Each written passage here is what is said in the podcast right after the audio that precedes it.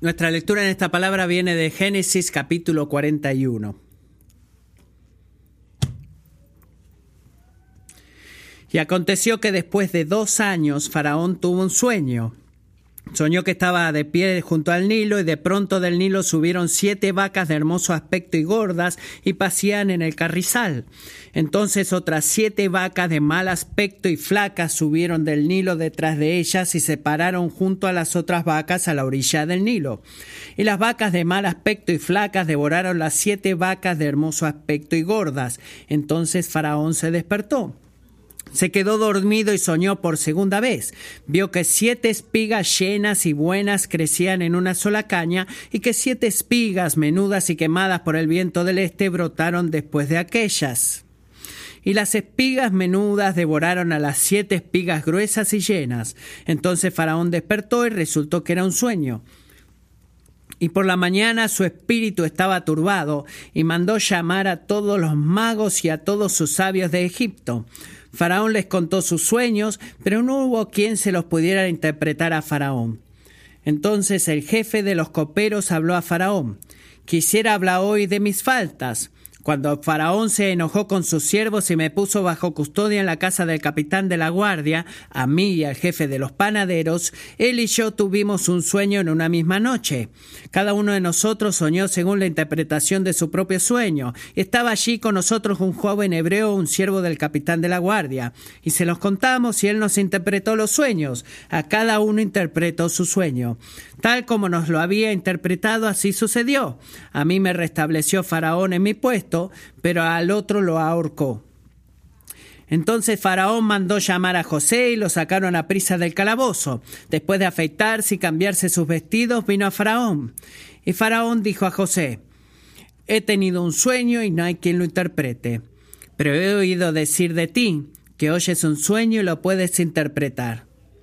No está en mí, respondió José a Faraón. Dios dará a Faraón una respuesta favorable. Perdón. Entonces Faraón dijo a José, en mi sueño yo estaba de pie a la orilla del Nilo, y vi siete vacas gordas y de hermoso aspecto que salieron del Nilo. Pasían en el carrizal. Pero sucedió que otras siete vacas subieron detrás de ellas, pobres, de muy mal aspecto y flacas, de tal fealdad como yo nunca había visto en toda la tierra de Egipto. Y las vacas flacas y feas se comieron las primeras siete vacas gordas. Pero cuando las habían devorado no se podía notar que las hubieran devorado, pues su aspecto era tan feo como al principio. Entonces me desperté. En mi sueño también vi que siete espigas llenas y hermosas crecían en una sola caña, y que siete espigas marchitas, menudas y quemadas por el viento del este brotaron después de aquellas. Las espigas menudas devoraron a las siete espigas hermosas. Se lo conté a los magos, pero no hubo quien me lo pudiera explicar. Entonces José dijo a Faraón, los dos sueños de Faraón son uno. Dios ha anunciado a Faraón lo que él va a hacer. Las siete vacas hermosas son siete años y las siete espigas hermosas son siete años. Los dos sueños son uno. Y las siete vacas flacas y feas que subieron detrás de ellas son siete años, y las siete espigas quemadas por el viento del este serán siete años de hambre. Esto es lo que he dicho, Faraón. Dios ha mostrado a Faraón lo que va a hacer. Van a venir siete años de gran abundancia en toda la tierra de Egipto, y después de ellos vendrán siete años de hambre. Será olvidada toda la abundancia en la tierra de Egipto, y el hambre asolará la tierra. No se conocerá la abundancia en la tierra a causa del hambre que vendrá, que será muy severa. En cuanto a la repetición del sueño a Faraón dos veces, quiere decir que el asunto está determinado por Dios y que Dios lo hará pronto. Ahora pues, busque Faraón un hombre prudente y sabio y póngalo sobre la tierra de Egipto. Decida Faraón nombrar inspectores sobre el país y exija un quinto de la producción de la tierra de Egipto en los siete años de abundancia.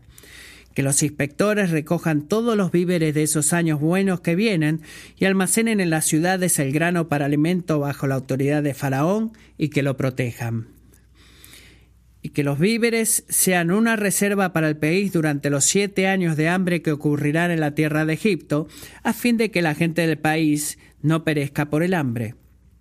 La idea pareció bien a Faraón y a todos sus siervos. Entonces Faraón dijo a sus siervos, ¿podemos hallar un hombre como este en quien esté el Espíritu de Dios? Y Faraón dijo a José, puesto que Dios te ha hecho saber todo esto, no hay nadie tan prudente ni tan sabio como tú.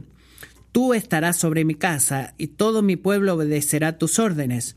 Solamente en el trono yo seré mayor que tú. Faraón dijo también a José, Mira, te he puesto sobre toda la tierra de Egipto. Y Faraón se quitó el anillo de sellar de su mano y lo puso en la mano de José. Lo vistió con vestiduras de lino fino y puso un collar de oro en su cuello. Lo hizo montar en su segundo carro y proclamaron delante de él, Doble en la rodilla. Y lo puso sobre toda la tierra de Egipto.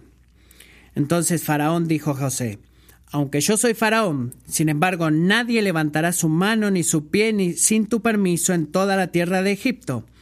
Y Faraón llamó a José por el nombre de Safnat Panea, y le dio por mujer a Asenat, hija de Potifera, sacerdote de Om. Y salió José para ver la tierra de Egipto. José tenía treinta años cuando se presentó ante Faraón, rey de Egipto.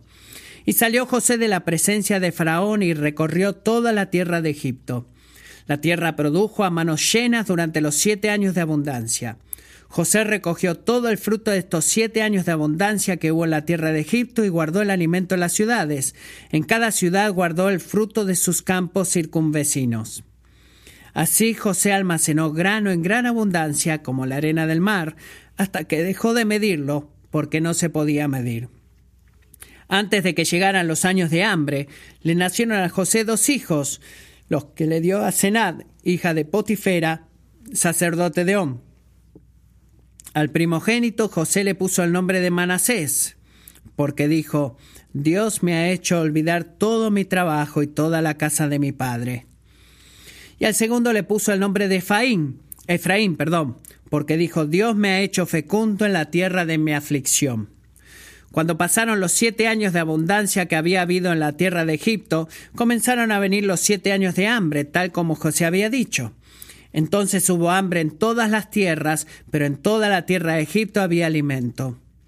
Cuando se sintió el hambre en toda la tierra de Egipto, el pueblo clamó, a Faraón por alimento. Faraón dijo a todos los egipcios, vayan a José y hagan lo que él les diga.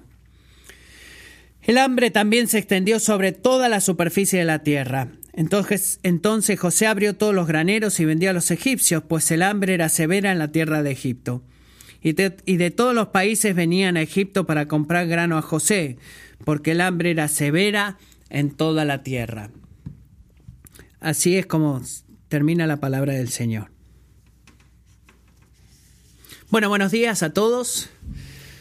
Es un gozo para mí estar con ustedes en esta mañana. Es siempre un privilegio estar con ustedes. Así que gracias por la invitación a venir y predicar a ustedes en esta mañana y estar con ustedes. Bueno, muchos de ustedes eh, saben que recientemente mi hermano Andrew estuvo aquí, vinimos de Namibia, visitamos a José y Lisa Kruger en mi iglesia. Mm, no me ha dejado hacer más que 40 minutos de slideshow, pero no, bueno, no lo voy a hacer acá, pero sé que han tenido en su fin de semana de misión acerca del viaje, pero bueno, contarles un poco de lo que ha sucedido ahí. Eh, deben de estar motivados por lo que el Señor está haciendo allá en Namibia ha sido tan motivado por el equipo, el, el hermoso trabajo que están haciendo, aman predicar el Evangelio y compartirlo. El Evangelio está entrando a los corazones de las personas ahí en África y debemos orar por eso. sobre las necesidades físicas y espirituales que son significativas, así que me uno en la oración por la gente en Namibia.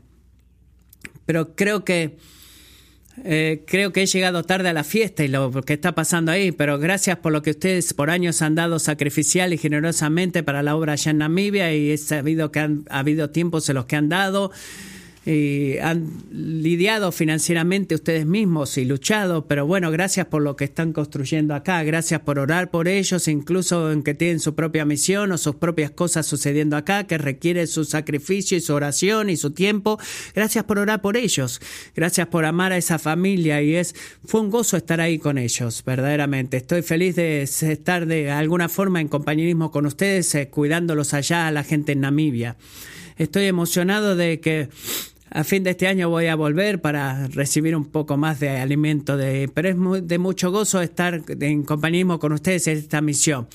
Bueno, han visto la- las series de comerciales de televisión, no sé si lo siguen pasando, pero es que se llama la campaña Cuanto más sabes y, y la canción dice Cuanto más sabes y bueno, es un servicio público, anuncio de servicios públicos, que ponerse al cinturón de seguridad, salvar vidas, no fumar, fue una de las más grandes, no no comas comida sin cocinar, eh, cosas del servicio público que dicen necesitas saber eso, mucho del reciclado, eh, bueno, eh, hablan de reciclar y reciclar una y otra vez y bueno, tienen una misión en particular que se enfoca en la educación y quieren enfocarse en la idea de permanecer en la escuela.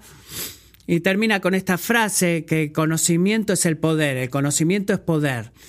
Así que no sé si es una nueva idea, no creo que sea algo que sea inventado por hoy por las celebridades en los 80, pero no sé, para mí es como que me quedó esa, esa frase, que el conocimiento es poder, el conocimiento nos va a dar el poder para vivir de cierta forma, el conocimiento quiere producir algo y no es algo teórico, pero...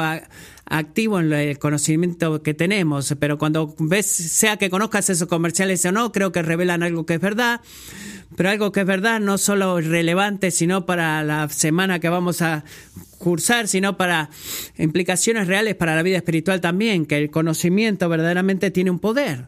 El conocimiento no es solo algo que tenemos aquí en nuestras mentes, sino que produce algo en nosotros y el conocimiento produce algo, eh, el conocimiento de Dios, diría yo, tiene, da el poder da el poder real para vivir para Dios. Capítulo 41 de Génesis.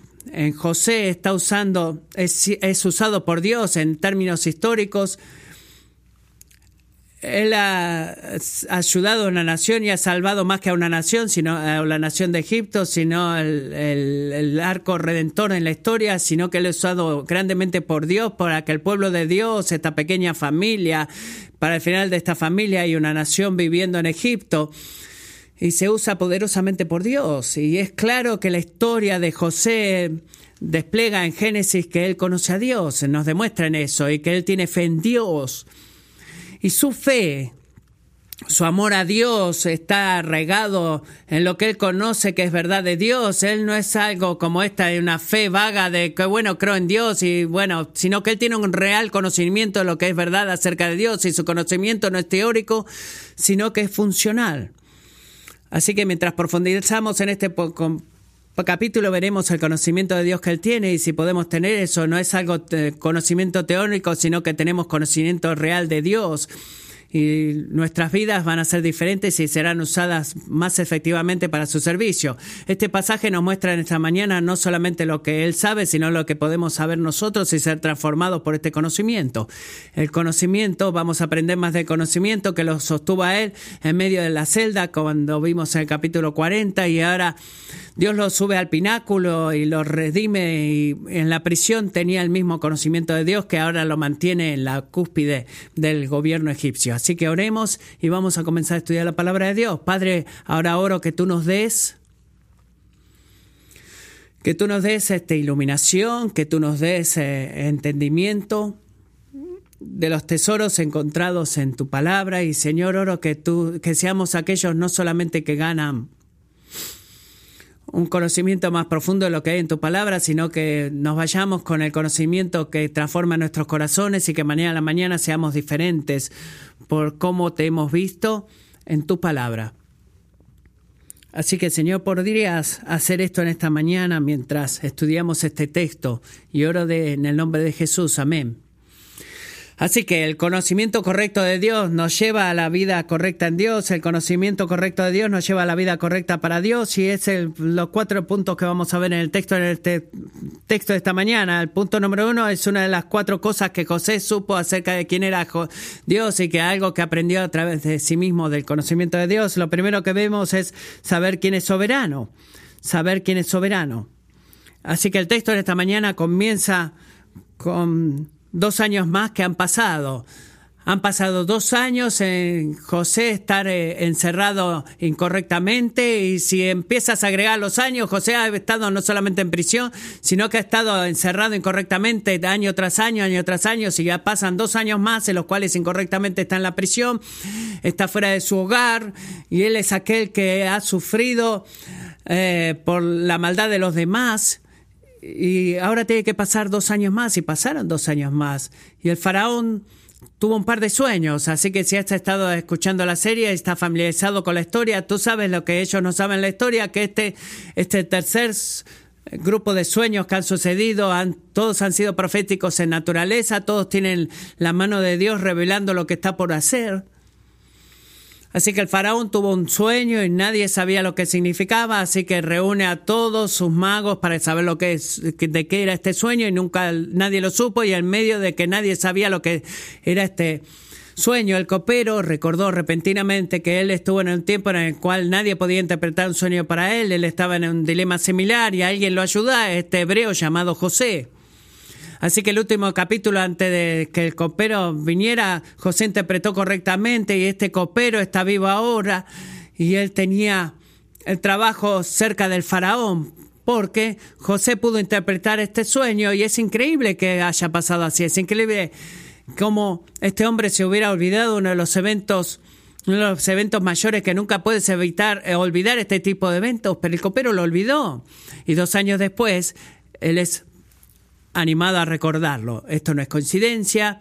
Y este hombre no, no ha sido negligente, sino que solamente se olvidó. Lo que es interesante, si tú puedes recordar algo temprano, creo que sería este tipo de este tipo de colección de, de, Faraón que dice, bueno, ¿por qué me estás diciendo este hombre? Bueno, ¿qué me importa? Bueno, quizás José hubiera sido liberado si hubiera sabido lo que pasara, pero no hubiera tenido la audiencia delante de Faraón si el facopero hubiera recordado de José dos años atrás. Pero bueno, esto fue un plan hecho por Dios, si el, si el tiempo hubiera sido diferente.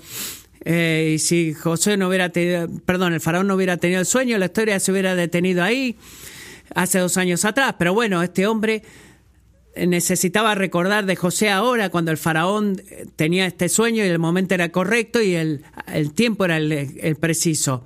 Así que vemos a este hombre olvidando el sueño, el copero, y el faraón dos años después teniendo el sueño y José llamó a José y le cuenta el sueño y es claro, ¿verdad?, de que el faraón estaba perturbado por el sueño o los sueños, porque tenía problemas, tenía detalles del sueño que lo asustaban y habían estas vacas especialmente feas que las se veían muy temerosas, muy aterradoras para el faraón y el faraón quería saber lo que sucedía y qué significaban estos sueños y estaba en el sentido de que tenía estos sueños tan tan raros, ¿verdad?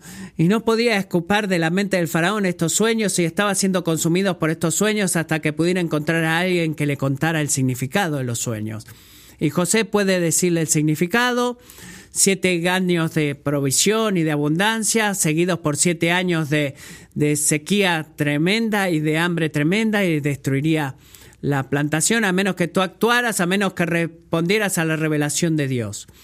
Si tú actúas durante la plantación, la, plenitud vas a sobrevivir a la sequía. Así que José ha sido claro en algunas cosas ha sido claro de que Dios es aquel que le dio a él la interpretación de los sueños, versículo 16, y esto no es yo haciendo esto, este no es José el que tiene este don, sino que es Dios que tiene la habilidad y está usándolo a José para revelar el mensaje.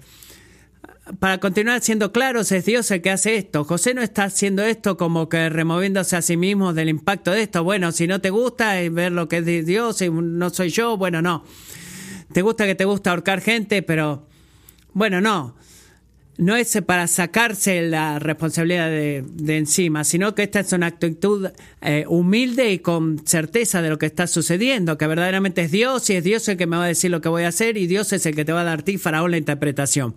Quizás no nos golpee a nosotros y nos impacte de que Dios va a hacer esto, pero en estos días Faraón estaba siendo considerado, se consideraba un Dios, a él se le adoraba, a él se, él se consideraba a sí mismo un Dios. Así que José está siendo claro, está aclarando esto de forma clara al faraón, diciéndole, faraón, tú no eres Dios. Hay uno que es mucho más grande que tú y él está por revelarte a ti. Dios revela y tú puedes responder. El faraón no es aquel en autoridad, no es aquel con el, el título más grande, sino que hay uno con más autoridad. El versículo 28 dice que Dios te ha dicho, faraón, lo que él está por hacer. Así que José le está diciendo al faraón, algo está sucediendo, no depende de mí, no depende de ti, y no vamos a tomar parte en esto, sino que los propósitos, tú no tienes propósito para opinar en lo que Dios va a hacer, Dios tiene un, un plan para hacer y no lo va a cambiar. Y esta es la reacción que tú tienes que hacer, responder apropiadamente o no, pero no puedes determinar que no suceda. Así que el, el, clima está bajo su control y la tierra y todo el sistema natural de la tierra no son naturales, sino que están bajo su control soberano y poder, el de Dios. Así que Faraón piensa lo que va a hacer Dios, que tú no puedes hacer. Tú crees que eres poderoso, pero tú vas a encontrar que que tú eres un jugador marginal en, la historia de Egipto. Todo lo que sea que tú hagas, esto es lo que va a suceder porque el soberano de la historia ha determinado que así suceda. Siete años de hambre, siete años de sequía. Perdón, siete años de abundancia y siete de sequía.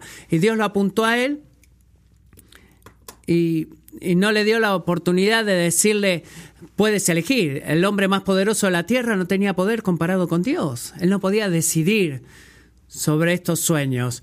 Vemos en la historia que la historia misma ha tenido una cita con Dios y no hay la historia no es determinada por ningún rey o ningún ciudadano, sino que es determinada por Dios solamente. La, el trabajo de la humanidad es responder de acuerdo a eso, porque no lo podemos alterar.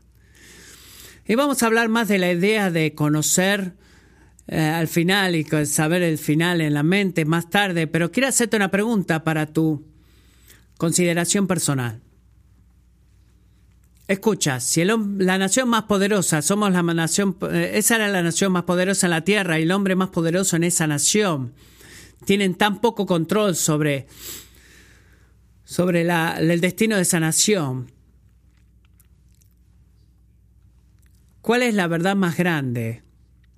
¿Qué persona es eh, el factor más importante en determinar tu vida? Eh, bueno, la correcta, la respuesta correcta es el Dios soberano de la historia, pero mientras tú piensas en tu vida, en quién es la mayor persona que ha impactado en tu vida, ¿cuál es tu respuesta verdadera?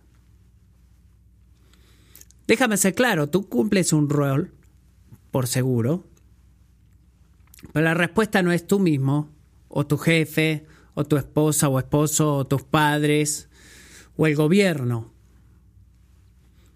verdaderamente es Dios. Él es aquel que está en control soberano. ¿Cuál es la mayor fuerza en tu vida ahora mismo?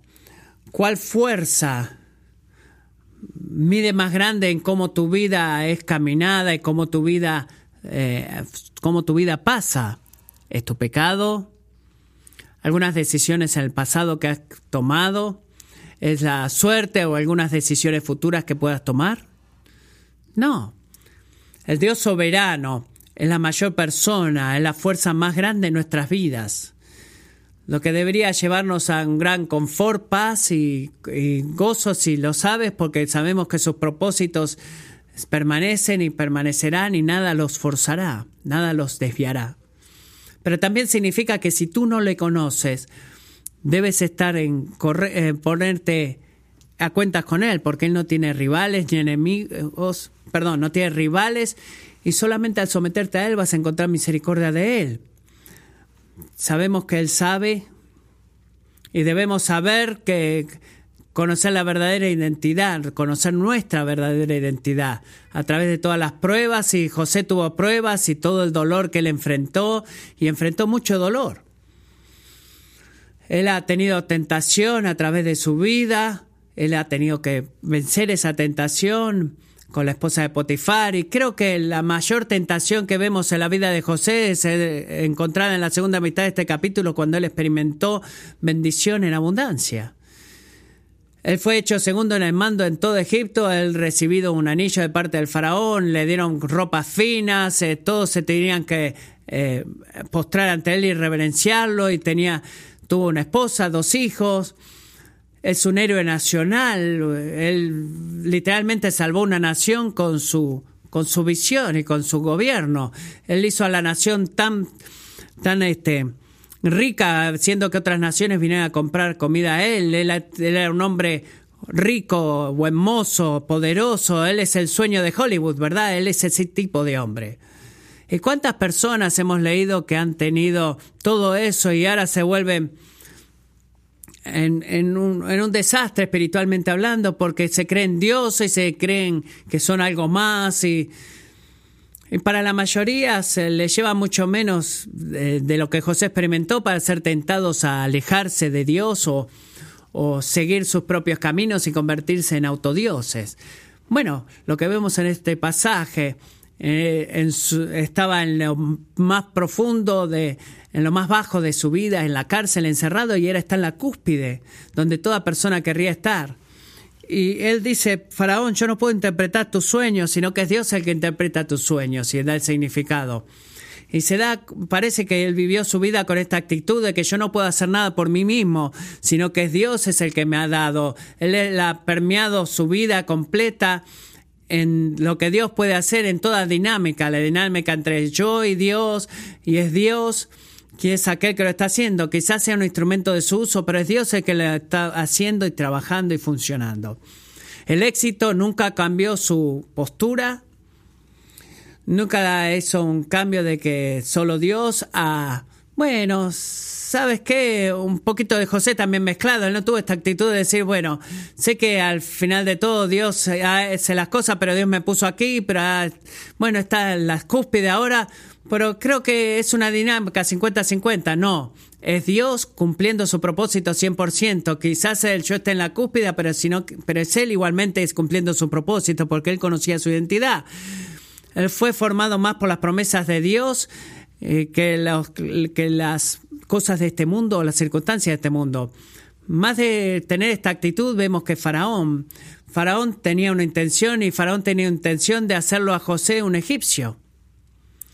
Y no lo culpa a Faraón porque él tenía el ranking más alto, era el segundo hombre en todo el gobierno, el segundo al mando. Y en el versículo 45 Faraón le dio un nombre egipcio José tuvo una esposa egipcia, vivió en Egipcio, en Egipto su ropa, su idioma, su suegro era un hombre prominente de Egipto, de Egipto, todo egipcio. Y tú quizás piensas, bueno, que el faraón triunfó en hacerlo a él, en convertirlo a él en un egipcio. A menos que vemos, aunque en el versículo 50 y 52 José sabía quién verdaderamente era. Para mi esposa y para mí, cuando estábamos dándole nombre a nuestros hijos, pasamos un largo tiempo pensando en los nombres. No sé si para ustedes que tienen hijos eh, toman un nombre de un gorro o, buscan, pero especialmente por nuestra hija pasamos meses buscando el nombre de ella, una lista de nombres y tachábamos nombres y, y, era algo muy importante para nosotros porque teníamos el sentido de que el nombre, bueno, el nombre comunica algo, ¿verdad? El nombre tiene un significado y un sentido, así que nos, quizás nos llevó mucho tiempo, pero verdaderamente era algo muy importante tener ese sentido de que el nombre debe decir algo acerca de nuestras esperanzas y tus sueños para ellas. El nombre de nuestra hija es Evangelina porque desde que ella estaba en el vientre oramos que viviera su vida para proclamar el nombre de Jesús con su vida y sus labios. Y nuestro hijo de Andrés es adoptado y su nombre eh, de Andrés Barrett, que es la calle que nosotros manejábamos, eh, orábamos en la calle Barrett Road, este, una y otra vez para poder adoptarlo. Así que por supuesto que ese fue el nombre que le dimos y era un nombre que queríamos que capturara algo de la identidad de él y parte de la historia y cómo, cómo él se convirtió en un Campbell. Jobs era un, un egipcio prominente y él estaba casado con una familia de prominencia este punto aquí eh, ha pasado la mitad de su vida en, en Egipto, pero estaba, era claro que él no era egipcio. Él simplemente estaba viviendo ahí. Es por eso que le da a sus hijos nombres hebreos. Él escogió los nombres no solamente que eran hebreos, sino que eran nombres de un significado grande con los planes y propósitos de Yahweh. Es claro que para José y para sus hijos, Egipto era un lugar temporario. Incluso cuando vivieron toda su vida terrenal ahí en, Egipto, la identidad de ellos era hebrea. Eh, era una de las cosas que lo afectó tanto a, a, José, que estaba muy al tanto de que Dios fue aquel que cumple las cosas, el instrumento, pero no se trata de mí, se trata de Dios, su fuerza, su sabiduría, su plan soberano y propósito. Y creo que José pensaba así, vivo entre un pueblo y sirvo a un pueblo y veo la bondad de este pueblo, pero mi identidad no está entre esta gente, sino que en Dios. Creo que si él hubiera vivido para complacer a su suegro, le hubiera dado nombre egipcio, pero él le dio nombre hebreo a sus hijos porque él vivía para complacer a Dios y queremos ser claros que en que José entrenaba a sus hijos para adorar a Dios. Si viviera para complacer al faraón, quizás hubiera dicho, bueno, faraón, ¿sabes qué? Tú no eres Dios, tú no eres Dios, solamente el lenguaje de Dios alrededor del faraón, pero no. Si hubiera vivido para complacer a la gente, quizás hubiera estado tentado alguna vez para responder a sus demandas que tendrían en el año 6 de gran abundancia, quizás hubiera visto, bueno, tenemos que dar 20% de, de las cosechas, bueno, porque seis años hemos tenido gran abundancia de cosecha y quizás tú no puedas pesar más, pero él nunca, él nunca dudó de Dios porque él vivía para servir a Dios. En términos de la historia mundial, José está ahí impactando al mundo y a su alrededor y no hay duda de cuán tremendamente él sirvió a al propósito de Dios. Pero para José no había conflicto en para quién él vivía para servir. La persona de Dios sirve al mundo a su alrededor, pero su fidelidad no era para el mundo alrededor, sino que su, la fidelidad de José era para servir a Dios. Y creo que de muchas maneras él, él em, empatizaba con el mundo, pero de muchas maneras él sobresalía del mundo porque él, este, a pesar de que vivía en el mundo alrededor de él, tenía quizás algunas similitudes con el mundo en la forma de vestir y todo, pero él no era un ciudadano de Egipto, sino que él era un ciudadano de Dios. Él también era y estaba al tanto de quién era y por qué era lo que era. De que él era un hebreo de otra tierra para otra tierra y Egipto era su campo misionero, pero nunca su destino final.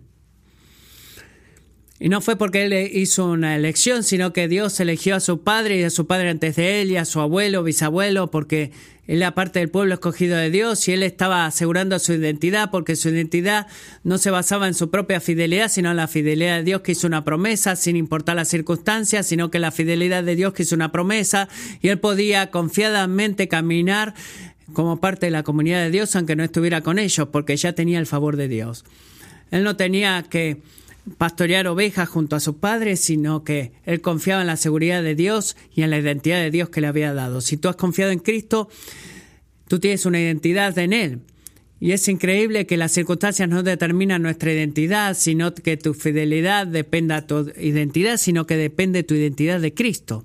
Y eso es maravilloso. Tercero, para saber es saber que el futuro es seguro. Punto uno fue saber quién es soberano. Punto dos, conocer tu verdadera identidad. Y punto tres, saber que el futuro es seguro. Es, sabio que, es obvio que Dios, José conocía el futuro porque le dio la interpretación del sueño para que los sueños dobles era una realidad tremenda. La realidad para José era que él vivía con este sentido de que si Dios lo dice, sucede. Esos 14 años llegar a un punto porque Dios dijo que iban a llegar a ese punto. Él no esperó al año 13 y ver la gran abundancia y bueno, esto se alinea con algo que he oído anteriormente. No, Dios dijo, la realidad es puesta para nosotros que 14 años de que hubo siete de abundancia y siete de hambre. Pero también no nos guía a la pasividad o a la resignación, sino que a una acción agresiva. El saber el futuro, el saber que Dios es soberano en el futuro, es una realidad eh, hecha y concreta, pero lo ha hecho a Él trabajar y lo puso en acción, no lo dejó sedentario. El conocer estas cosas para nosotros debería ponernos a trabajar y actuar en nuestros días no debería ser diferente para nosotros en estos días y no estamos aquí para manipular el futuro, sino porque sabemos el futuro y entendido esto correctamente, sabiendo que Él está en soberano control, sabiendo que Él ha revelado a nosotros lo que depara el futuro, no debería llevarnos a vivir pasivamente, sino a ser seguidores de Él en forma activa. Si tienes hijos, eh, bueno, has estado alrededor de niños y si tú estás en el mismo mes de cumpleaños del niño, tú sabes cuándo el cumpleaños del niño es, ¿verdad? Porque ellos saben, ellos saben el futuro, de que un día van a celebrar su cumpleaños y van a hablar de eso. ¿Y ¿Cuándo es tu cumpleaños? Bueno, ¿y aquí está mi cumpleaños? ¿eh? Y tenemos este tipo de conversaciones con nuestros hijos, ¿verdad? Pero no sé si alguna vez has planeado una fiesta de cumpleaños de tus hijos y no sé. Bueno, quizás es algo más universal. Hacemos fiesta para los niños todos los años y no les voy a dar todos los detalles de cómo hacemos, pero cuando tenemos una fiesta de cumpleaños, ellos saben cuándo es su fiesta de cumpleaños, ellos conocen el plan, saben cuándo es es como que es una realidad concreta para ellos, pero el poder verlos a ellos se trae en acción sobre los planes, sobre la comida y lo que quieren para su fiesta de cumpleaños. Los trae en acción de cómo quieren que el pastel sea decorado, quieren contar, que, que nos cuenta la historia de cómo quieren todos los detalles de fiesta de cumpleaños, no porque esperan que la fiesta suceda, sino porque saben que la fiesta va a suceder. Hay muchos detalles acerca de la fiesta y hacer lo que puedan para participar en la organización de su fiesta. Escuchen, nosotros conocemos el futuro. Nunca se me ha dado un sueño como ese, pero conozco el futuro porque Dios ha revelado a mí y a ti, y Él lo ha revelado a toda la humanidad a través de este libro, Él ha revelado que es cierto y nos llama a nosotros a la acción. Escuchen, sé cómo la historia de la iglesia termina. Termina siendo purificada sin manchas. Y me ayuda a querer invertir mi vida en la iglesia. Me motiva a hacer eso. Me, me hace tener ojos de fe cuando miro a la iglesia. Cuando veo pruebas en que las iglesias están atravesando en formas de, de que me aprisionan y estas pruebas, estos momentos difíciles en la iglesia son para purificarla, no para destruirla. Debemos caminar con ojos de fe, sabiendo cómo la misión culmina, de que cada lengua, tribu y nación se reunirá alrededor del trono, y sabiendo que todo lo que él dirá no ha sido dicho todo completamente. Y queremos ir y contar las buenas noticias acerca de Jesucristo, ir a mis vecinos y contarle y orar por los Krugers en Namibia. Me ayuda a orar por los Windermeyers en eh, ver lo que sucede en Bolivia también y saber que sabemos cómo termina la misión. No me hace a mí quedarme pasivo, sino que me ayuda a moverme a ser parte de esa misión. La verdad de que Él vuelva nos debería dar valor y convicción, darnos una perspectiva a través de nuestras pruebas temporarias. Mis pruebas, digan, déjenme decirles, no son fáciles, ni las de ustedes tampoco. Pero si le damos la perspectiva de que verdaderamente son temporarias, si damos la perspectiva de que Él volverá, y lo que significa eso es que Él completará lo que comenzó y significa que Él nos va... Eh, eh, no es que el pecado ha ganado, sino que Él ha ganado y ya, ya está la victoria eh, lista. Un día mis hijos estarán delante de Dios y darán cuentas. No me pregunto si esto es verdad o si está guiando temor eh, por la evidencia que tengo, no, es una realidad certera de que un día mis hijos van a estar delante del trono. Y ellos estarán delante del rey y darán cuenta de sus vidas. Escuchen, me hace preguntarme como padre,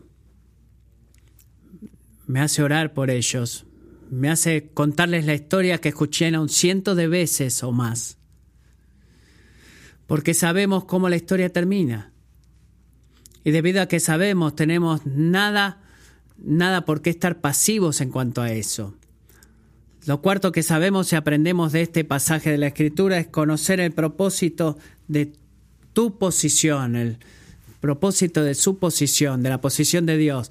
José ha sido afectado grandemente en su vida porque sabía que el propósito de su vida era ser bendición y era un gran ejemplo de no solamente que entendió que Dios estaba detrás de sus pruebas, como vemos en su vida, sino que también vemos en su vida que José está al tanto de que Dios está detrás de su bendición para su propósito, el propósito de Dios. Él fue hecho padre para entrenarlos en lo que significaba ser hebreo, cómo vivir, cómo tener hijos fieles en la tierra que no era de ellos. En ellos no existieron para el propósito de José, sino para el propósito de Dios. Él les dio poder y autoridad, no para que la gente piense que José era sabio, sino que les dio poder y autoridad para que ellos pudieran servir y cuidar a la gente, para que, que ellos alrededor de él vieran el plan revelado, no vieran la sabiduría de Dios, sino la sabiduría del Dios de José. Él se le dio posición y estatus y título no para hacer mucho de José o exaltarlo a él, sino para que José sirviera el propósito de Dios al servir a, este, a esta gente principalmente. De algunas maneras creo que es fácil ver, es fácil ver cuando miramos hacia afuera y vemos cómo culmina la historia. Es fácil ver cómo ciertas personas son posicionadas cuando vemos que todo lo que José toca prospera. Es fácil tener esta perspectiva de, bueno, creo que él entendió por qué él lo estaba haciendo, ¿verdad? Estoy seguro que hubo verdaderas pruebas pruebas reales de, de criar a hijos judíos como los únicos chicos judíos que se conocían ahí, hebreos. Eh, ya ser el líder de toda historia de la humanidad y cuando el poder así no lo entiende, eh, de que cuando el tiempo de que su familia estaba cerca de, de pensar de que se tenían que mover al frente de la línea en este momento. Él quizás fue tentado a pensar cómo, qué tan impresionante él era, que, cómo impresionaba a la gente, pero lo que vemos acá es una hermosa imagen de un hombre que ha sido usado por Dios. Y es principalmente porque él pudo entender que la posición de Dios en lo que él hizo no era para el propósito de José, sino el propósito de Dios. Ahora, adivino que él te ha puesto a ti en alguna posición, en ciertas órbitas o círculos, no de más alto estatus como los líderes más significativos de la historia del mundo, pero Él te ha puesto a ti en un lugar que te ha puesto para sus propósitos soberanos. Porque Él te ha hecho a ti un padre o madre, por ejemplo. Para que tú puedas tener hijos que vivan sus vidas pensando de tu grandeza, para que ellos puedan alabarte a ti que tengas estos pequeñitos hablando de tus virtudes. No sé si es lo que mis hijos piensan, pero les deseo buena suerte si ese es el propósito de ustedes como padres.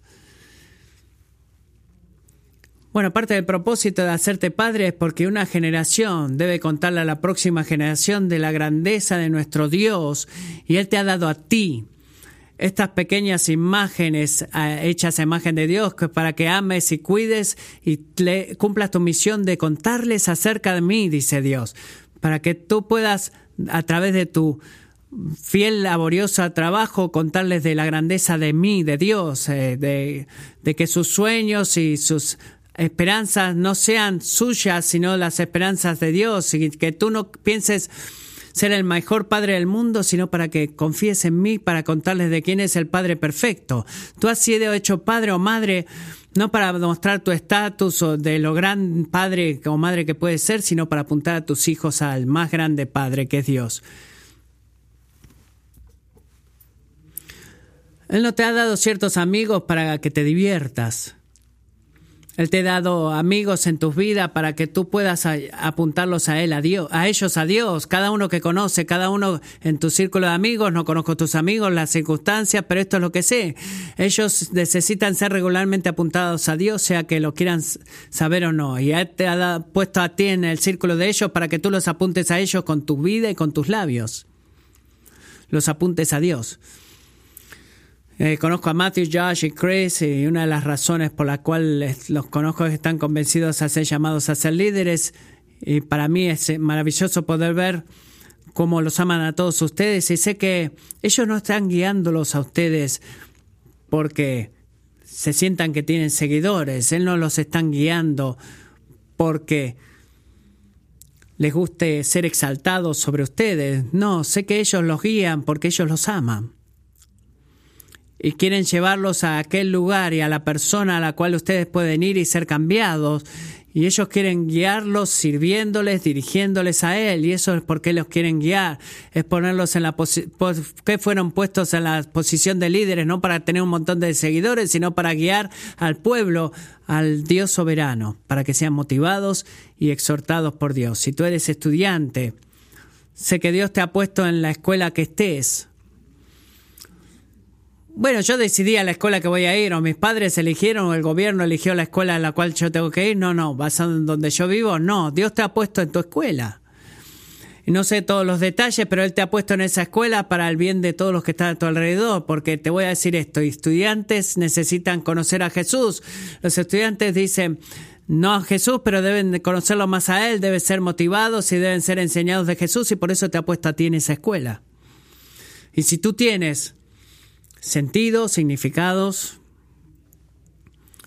Eh, es ser bendición, eh, ser bendecido, pero ser bendición para otros. Él te ha dado tus dones y talentos y la razón por la que te ha dado dones y talentos no para que todos se maravillen de tus dones y talentos, para que sino para que todos puedan ser apuntados al dador de los dones. ¿Y cómo haces las cosas? Te pregunto, que Dios te ha dado a ti y que te ha dado para ser mayordomo de ellas en cuanto a tu posición, tiempo, recursos, y creo que debemos ser mayordomos de Él y no hacer mucho de nosotros. Y estoy convencido de que José fue transformado de una forma efectiva por su conocimiento de Dios y sabía que Dios era soberano, conocía que su autoridad estaba en Él y que su futuro era cierto porque era revelado por Dios y que Dios lo había puesto a Él para el bien de los demás en la posición que lo puso.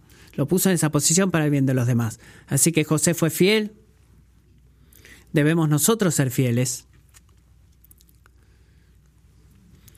Pero este no es un llamado para ser tan fieles como podamos ser, y fuertes y fieles como podamos ser. No, escuchen.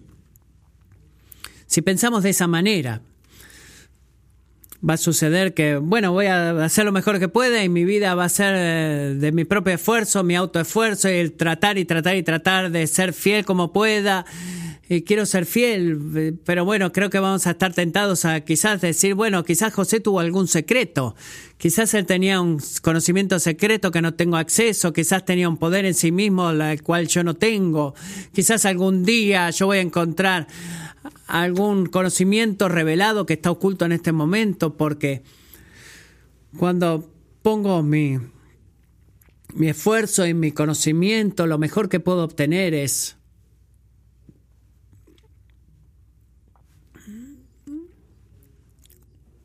es lo mejor, pero no voy a ser fiel como este hombre y ni tan fiel como este hombre lo pudo ser, como José.